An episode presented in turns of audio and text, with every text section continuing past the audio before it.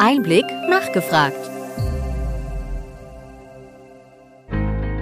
Willkommen bei Einblick nachgefragt, dem Podcast mit Interviews und Gesprächen zum Gesundheitswesen vom Gesundheitsmanagement der Berlin Chemie. Das OHA in Osnabrück. Was ist ein Healthcare Accelerator? In dieser Folge spricht die Fachjournalistin und Einblickredakteurin Friederike Gramm in unserer Rubrik Young Health mit Katharina Lutermann. Katharina Lutermann ist seit Juli 2021 als Startup-Managerin im OHA, dem Osnabrück Healthcare Accelerator, tätig. Zuvor verantwortete sie das Employer Branding bei den Paracelsus Kliniken Deutschland und die Unternehmenskommunikation in der Schüchtermann Klinik Bad Rotenfelde. Die 33-Jährige studierte angewandte Kulturwissenschaften, Kommunikationsmanagement und Health Management. Sie engagiert sich auch in unterschiedlichen Communities und Netzwerken dafür, mehr Räume für neue Ideen und neues Arbeiten im Gesundheitswesen zu schaffen.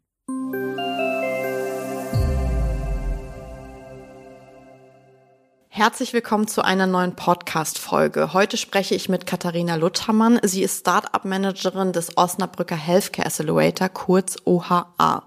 Liebe Frau Luthermann, herzlich willkommen. Ja, vielen Dank, dass ich heute hier sein darf. Die erste Frage, was ist der Osnabrücker Healthcare Accelerator eigentlich genau?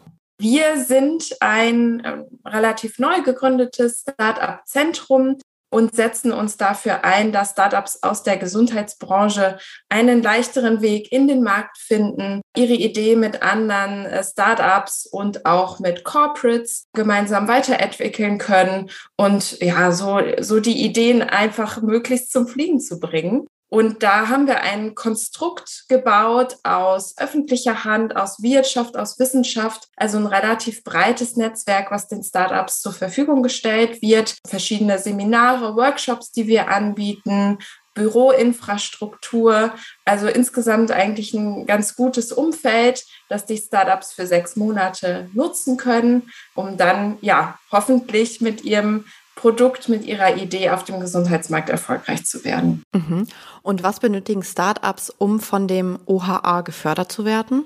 Eigentlich erstmal noch gar nicht so viel. Wir sind ein ziemlich niedrigschwelliges Angebot, weil wir glauben, dass man schon ganz früh ähm, ansetzen muss, um den Gründerinnen und Gründer da einen Weg in den Markt zu eröffnen. Also natürlich sollte es irgendwas mit dem Thema Gesundheit zu tun haben. Ob man jetzt aber den neuesten orthopädischen Schuh mit irgendeiner bestimmten Sensorik darin bauen möchte, ob man eine Software für Leistungserbringer anbietet oder eine App für Patienten mit bestimmten Beschwerden ist erstmal egal. Also was es braucht, ist einfach eine gute Idee, auf der aufgebaut werden kann und ähm, auch ein Gründungsteam mit Leidenschaft, mit Commitment, mit Lernlust. Ja, das sind eigentlich so die wichtigsten Voraussetzungen. Und was sind die Rahmenbedingungen? Bewirbt man sich dann einfach bei Ihnen? Genau, wir haben die Möglichkeit ähm, auf unserer Website geschaffen, sich relativ einfach zu bewerben. Man füllt ein paar Fragen aus, lädt idealerweise ein Pitch-Deck hoch. Das ist so eine Kurzpräsentation der Idee. Und dann schauen wir, wer hat sich beworben, wer passt besonders gut zu uns, wem können wir gut weiterhelfen. Und dann laden wir ausgewählte Startups zu einem Pitch-Day ein. Die dürfen sich vorstellen und dann entscheiden wir, wer schafft es nachher in den OHA. Jetzt haben Sie ja erzählt, dass die Startups aus den verschiedensten Richtungen kommen und die verschiedensten Ideen mitbringen. Vereint tut sie wahrscheinlich, dass sie irgendwas mit dem Thema Gesundheit und das Gesundheitswesen äh, machen. Aber jetzt würde ich gerne mal wissen, vor welchen Herausforderungen stehen die Startups denn aktuell genau? Ja, das ist sehr divers. Je nachdem, ähm, handelt es sich um B2B-Startup, geht es eher in Richtung Patientinnen und Patienten. Was einige der Startups gerade umtreibt, ist das Thema Finanzierung. Also wie kommen wir an Gelder, um weiterzumachen? Viele nutzen erstmal die Möglichkeit, über Gründungsstipendien zu gehen, um für eine bestimmte Zeit den Lebensunterhalt zu sichern. Aber dann stellt sich irgendwann die Frage, ähm, wie können wir Geld einsammeln, weil einfach der Aufbau eines Healthcare-Startups sehr geldintensiv ist oder ressourcenintensiv. Ähm, damit verbunden ist nämlich für viele die Fragestellung, wollen wir ein Medizinprodukt werden? Wenn ja, welche Klasse? Wenn ja, wie funktioniert das Ganze? Und dadurch, ähm, dass da einfach sehr viel aufgebaut werden muss, auch an Qualitätsmanagement etc., wird da einfach Geld benötigt. Und vielleicht noch eine andere Herausforderung, möglichst viel ins Gespräch zu kommen mit mhm. ähm, möglichen Kundinnen, Kunden, was ja dann auch ganz unterschiedliche Menschen sein können. Mhm. Also es gibt häufig die, die es irgendwann verschreiben sollen, die, die es benutzen möchten, die, die es bezahlen. Und für alle diese verschiedenen Zielgruppen müssen ja Mehrwerte erzielt werden und sich da wirklich gut aufzustellen, zu verstehen, wie funktioniert dieser Gesundheitsmarkt eigentlich, wem muss ich hier wie begegnen, was ist für die unterschiedlichen Player wichtig und mit denen möglichst viel ins Gespräch zu kommen über die eigene Idee. Das ist auch eine große Herausforderung. Mhm. Jetzt ist vor einigen Tagen ähm, die Schlagzeile laut geworden, dass das E-Rezept auf unbestimmte Zeit verschoben wird. Jetzt frage ich mich, hat das irgendwelche Auswirkungen bei Ihnen für die Startups? Ja, also erstmal haben wir das äh, natürlich auch äh, mitbekommen und uns aber eigentlich vorher auch schon, schon äh, sowas in die Richtung gedacht. Die Testphase verlief ja vielleicht nicht so, wie man sich das vorgestellt hm. hatte. Wir betreuen jetzt in unserem Batch Zero, also in unserer ersten Förderperiode, äh, kein Startup, ähm, für das das jetzt direkt relevant ist. Allerdings gucken wir uns natürlich auch den Markt als Ganzes an und was da ähm, für Startups unterwegs sind. Und gerade so für die Anbieter im Bereich Telemedizin, Videosprechstunden, da geht's da natürlich schon um was. Ne? Also eigentlich wird der Business Case ja erst mit dem E-Rezept richtig rund, wenn ich dann auch chronisch Kranke darüber ähm, gut äh, versorgen kann und dann nicht nur äh, wieder zurückweisen muss an einen Arzt vor Ort, sondern eben auch so ein E-Rezept direkt ausstellen kann. Von daher glaube ich, dass es total wichtig ist, dass da mit Hochdruck weiter dran gearbeitet wird. Wir beobachten gerade eher so die Themen DIGA, DIPA, ähm, weil das gerade für die Startups, die wir betreuen, etwas relevanter ist. Mhm.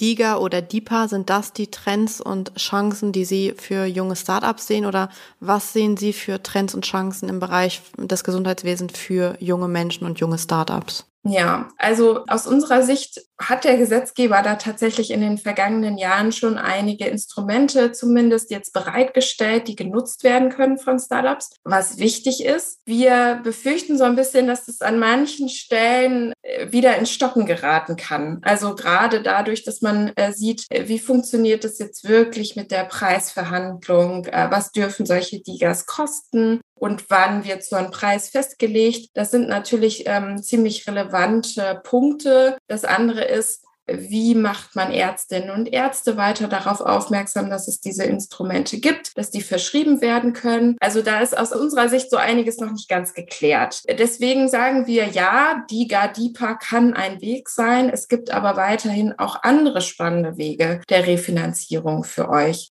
So, das wäre ja äh, sozusagen so ein, so ein Instrument, wie kommt man dann in den Markt überhaupt? Wenn man sich das technologisch anguckt, finde ich, gibt es unterschiedliche spannende Entwicklungen. Alles, was in Richtung Value-Based ähm, Healthcare geht, finden wir sehr interessant. Telemedizin entwickelt sich auch weiter, sowohl zwischen Patient und Arzt als auch zwischen Arzt und Arzt. Ähm, ist ähm, auf jeden Fall eine spannende Entwicklung. Und auch, was sich im Bereich Augmented Reality, Virtual Reality tut. Da sind wir, glaube ich, an vielen Stellen noch nicht so weit, dass man sich das so richtig gut vorstellen kann, welche Implikationen das auf das Gesundheitswesen haben kann. Ähm, aber da betreuen wir auch ein, zwei Startups, die in diese Richtung gehen und die da auch nochmal ja, ganz neue Möglichkeiten in der Patientenversorgung, glaube ich, aufzeigen können. Können Sie schon einmal konkret oder dürfen Sie konkret benennen, welche Produktideen Ihre Startups haben und gerade dran arbeiten? Ich kann da gerne mal so einen, so einen Überflug ähm, liefern. Also wir haben jetzt sechs Startups in der Betreuung. Wir haben ähm, welche, die Software entwickeln, äh, wo es um das Thema geht, bessere Zusammenarbeit, Kommunikation in der Pflege, sowohl zwischen den verschiedenen Sektoren mit Angehörigen, aber auch im Pflegeheim. Wir haben ein Startup dabei, das sich überlegt, wie können wir den Weg zu psychotherapeutischer Hilfe digitalisieren verbessern und einfach für die Patientinnen und Patienten leichter machen. Ein anderes Startup beschäftigt sich eben mit Augmented Reality. Ich hatte es gerade genannt. Da geht es eher in Richtung Prävention Ergonomie am Arbeitsplatz, gerade am Büroarbeitsplatz. Wir sitzen immer noch relativ häufig auch zu Hause äh, am Homeoffice-Arbeitsplatz oder nutzen Desk-Sharing-Methoden äh, im Büro. Und dann ist es natürlich trotzdem wichtig, dass mein Arbeitsplatz ergonomisch eingerichtet ist. Da kann mir eine Augmented Reality schon auch helfen. Darüber hinaus äh, betreuen wir ein Startup, was Software entwickelt für Kliniken, damit die einfach besser und effizienter digitalisieren können. Und äh, vielleicht zu guter Letzt nochmal eins, das entwickelt eine App für Patientinnen und Patienten mit Nahrungsmittelunverträglichkeiten. Gerade für die, die wissen, oh, irgendwie habe ich da immer Probleme wieder nach dem Essen. Ich habe aber keine Ahnung, wo es eigentlich herkommt. Und äh, indem da ja die Nahrung getrackt wird, die Beschwerden getrackt werden, kann eine KI dahinter manchmal auch deutlich schneller sagen als verschiedene Ärztinnen und Ärzte, woran könnte es denn jetzt liegen. Gut, das klingt spannend zu sehen, wo dann der Zusammenhang stattfinden kann.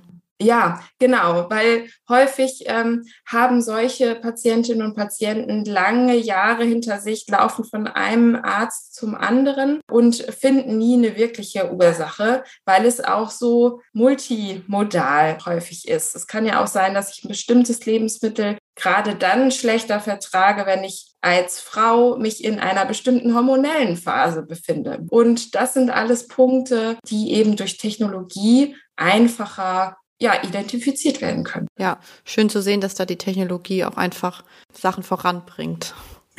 Genau, also ich glaube, das ist auch der Blick, den wir unseren ja auch Netzwerkpartnerinnen und Partnern mitgeben wollen. Das sind Kliniken, Krankenhäuser, IT-Dienstleister, aber vor allen Dingen auch viele Menschen aus dem Leistungserbringerbereich. Und da gibt es häufig noch die Vorbehalte, das kostet uns erstmal alles nur mehr Zeit, diese Digitalisierung. Und es kostet uns Geld und es ist irgendwie unangenehm und eigentlich wollen wir das auch nicht so richtig. Aber dann aufzuzeigen, nee, es hilft uns auch. Und vielleicht ja. müssen wir jetzt einmal investieren um dann aber dauerhaft eben, ja, ähm, einfach an bestimmten Stellen unsere Arbeit zu verbessern, sowohl für uns als Beschäftigte im Gesundheitswesen, aber auch die Patientenversorgung zu verbessern. Und dafür machen wir es ja eigentlich. Mhm. Meine letzte Frage. Was empfehlen Sie jungen Menschen, die eine Produktidee für das Gesundheitswesen haben, aber doch noch sehr am Anfang stehen? Ähm, Geduld erstmal. also ich glaube, wer irgendwie ganz schnell das nächste große Unicorn aufbauen will, ist äh, in der Gesundheitsbranche nicht ganz richtig aufgehoben. Wichtig ist es, dass gerade wenn man nicht aus dem System kommt, dass man sich die Zeit nimmt, Wissen, Erfahrungen ähm, einzuholen, wie das System überhaupt funktioniert, wie Refinanzierung aussehen kann. Ähm, weil der einfache Weg, äh, die Patientinnen und Patienten für irgendwas bezahlen zu lassen, das sieht nur auf dem ersten äh, Blick als einfacher Weg aus.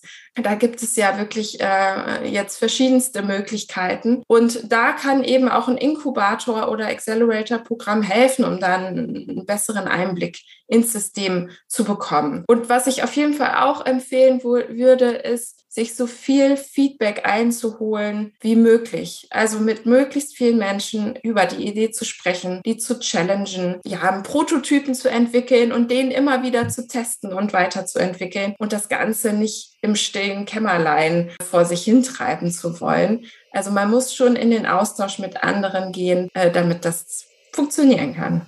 Super, Frau Luthermann. Vielen lieben Dank für das Gespräch. Gerne. Vielen Dank, dass ich hier sein durfte.